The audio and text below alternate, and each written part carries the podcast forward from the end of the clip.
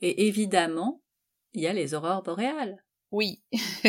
Alors, sans révéler tout, puisqu'on doit lâcher prise quand on va chez toi et euh, pas trop en savoir euh, et se laisser porter, mais euh, raconte-nous un petit peu quand même, donne-nous envie de, de venir te voir.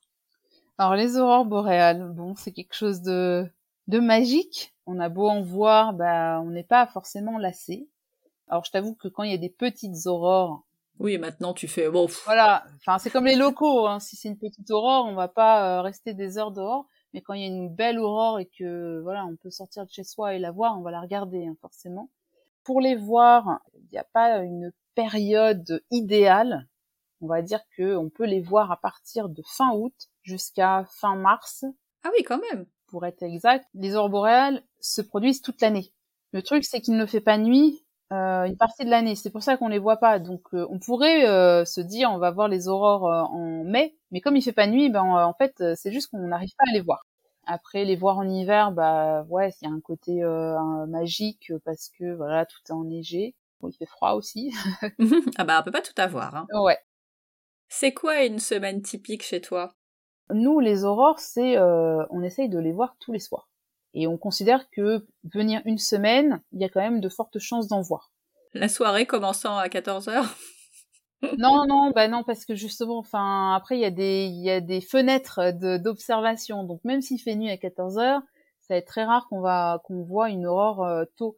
Quand on en voit une vers 17h30, 18h, c'est vraiment qu'il y a une grosse, grosse activité et que la soirée va être belle. Euh, sinon, euh, ouais, on va être plutôt sur un créneau 19h30, 20h jusqu'à minuit et ça peut aller au-delà. Nous, on, se dit une semaine, c'est bien parce que on est dépendant euh, bah, de l'activité aurorale, du soleil. Donc, euh, des fois, il y a, y en a pas.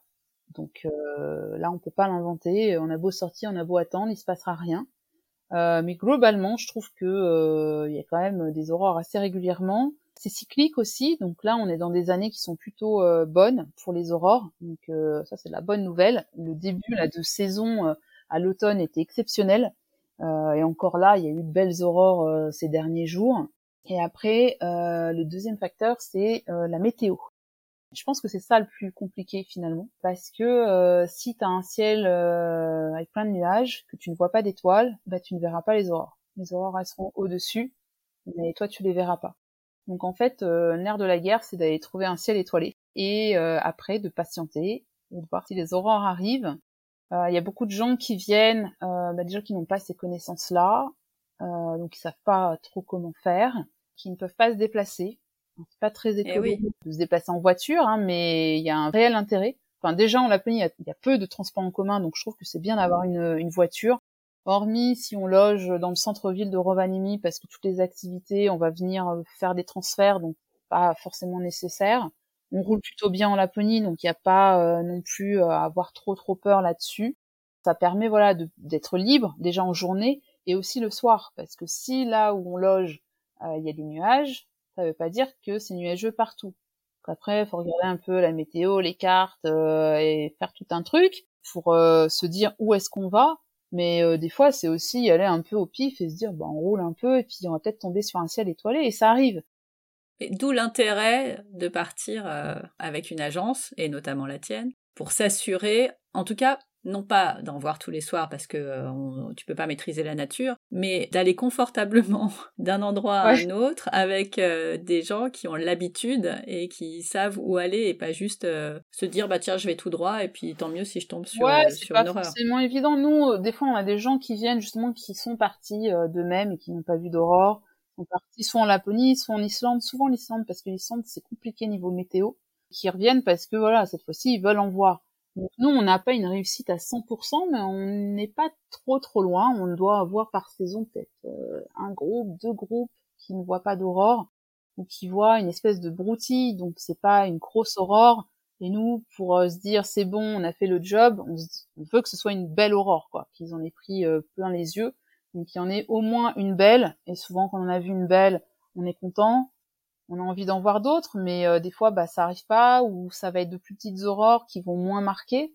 Mais euh, on va essayer de, sortir de toute façon euh, tous les soirs, sauf s'il neige à fond et que on sait qu'il neige partout. Là, bon, ça sert à rien.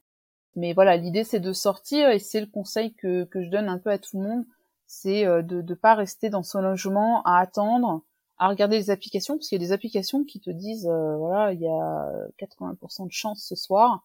C'est pas forcément fiable en fait, parce qu'il y a des prévisions qui te disent, ce soir ça va être bon, mais en fait, enfin, l'activité elle va être un peu décalée, donc ça va peut-être arriver le lendemain. Des fois, je sais qu'une fois il y avait une grosse activité qui était prévue, c'est jamais arrivé, parce qu'en fait c'est une projection du, du, soleil et en fait ça a pris une autre direction que celle qu'on attendait sur la Terre et du coup il s'est rien produit et tout le monde est en train d'attendre en se disant ce soir ça va être bingo. en fait non. Pareil qu'on est à son logement, on est bien au chaud, le temps de s'habiller, des fois l'aurore elle est partie et on l'a loupé. Ou on a loupé la partie intéressante parce que ça peut durer deux minutes comme ça peut durer des heures. Mais la, grosse partie qui va bouger, qui va être rose, vraiment le, moment le plus fort, ça dure pas très très longtemps parfois. Donc euh, vaut mieux être prêt et euh, c'est pour ça que nous on dit euh, voilà vous vous habillez, vous, avez trouvé un ciel un ciel dégagé, vous prenez de quoi vous réchauffer, poisson chaud, quelque chose pour patienter et puis si vous avez le ciel étoilé, bah vous attendez et, et ça finira par arriver. Voilà. Ou pas, mais en tout cas vous serez prêt. Oui. Bah justement, c'est quoi l'équipement recommandé pour ne pas souffrir trop du froid? En termes de température, c'est vrai qu'il peut faire euh, assez froid. Euh, et puis quand on est en, statique et qu'on bouge pas, on va vite euh, se refroidir. Quand on part avec une agence, souvent il y a un équipement qui est fourni. Nous, on fournit par exemple une combinaison grand froid avec des bottes, une chapka, des gants. Voilà, c'est déjà ça en moins à acheter. Et après, on, on conseille sur les vêtements à, à emporter. Donc en fait, ici, pour se couvrir, on va mettre plusieurs couches. Donc euh, on évite tout ce qui est en coton, surtout pour la première couche, parce que le coton, si on transpire, bah ça va être humide et on va avoir froid.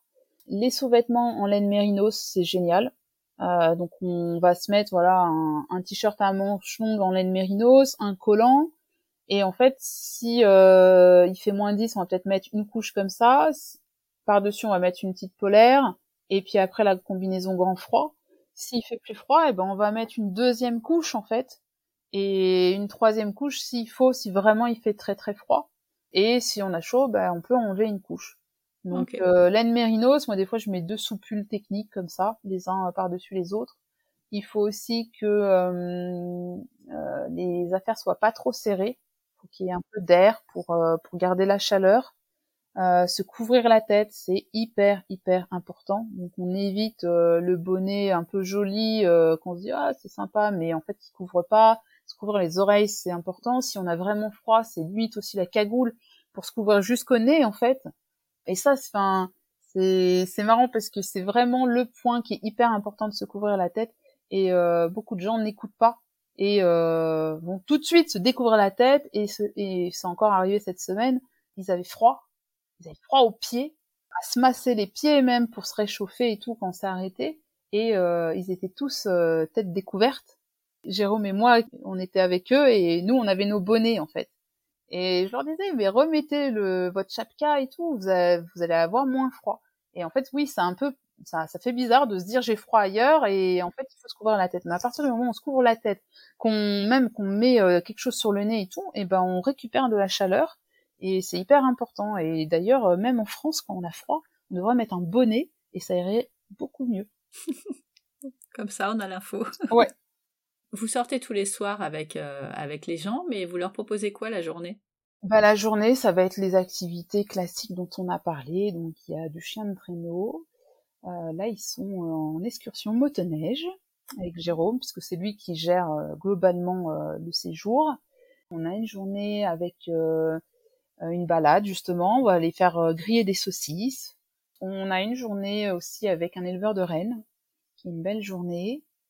Et il y a un autre moment où on a une balade, il y a un petit musée aussi euh, qu'on propose de visiter où on peut apprendre un petit peu euh, des choses sur euh, bah, l'Arctique, sur les Samis. Voilà, qu'est-ce que j'ai Non, j'ai rien oublié d'autre. c'est déjà pas mal. Ouais, non, c'est ça. Ouais, c'est une activité par jour. Globalement, en fait, quand, quand on lit notre site web, souvent on a l'impression peut-être qu'il n'y a pas trop trop de choses à faire, mais en fait, ils n'ont pas le temps de, de grand chose, quoi. Parce que du chien de traîneau, Nous, on propose de faire une belle sortie, donc c'est 20 km. Donc ça, il faut faire aussi attention quand on réserve un voyage tout compris via une agence, c'est que on a des tarifs différents, mais parce que les activités sont aussi différentes. Donc il faut regarder parce que euh, on vend du chien de traîneau, mais on sait pas des fois si c'est 5 km ou 20 km et c'est pas le même tarif quoi. Nous on fait un 20 km et tu vois, euh, j'y suis allée cette semaine, euh, ben on est parti, il était 10 heures et on est rentré, euh, il était peut-être 13h30, 14h, quelque chose comme ça. Ah oui c'est long.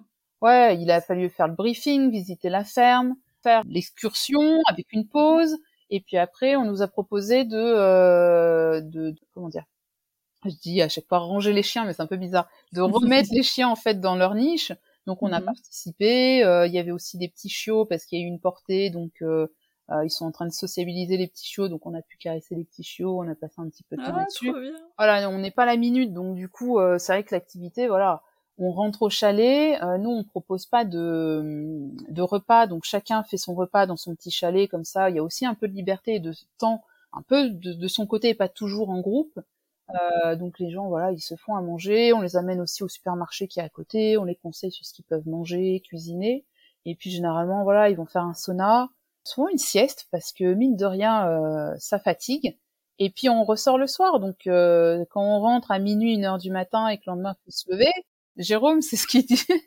ça, ça me fait rire parce que tous les samedis, en fait, à l'arrivée dans son briefing, il va, il va dire dès que vous avez un moment, faites une sieste les gens le regardent en se disant Bah on n'est pas là pour ça. On n'est pas là pour ça. Et en fait, ils font des siestes. parce, ah que, parce que ça crève.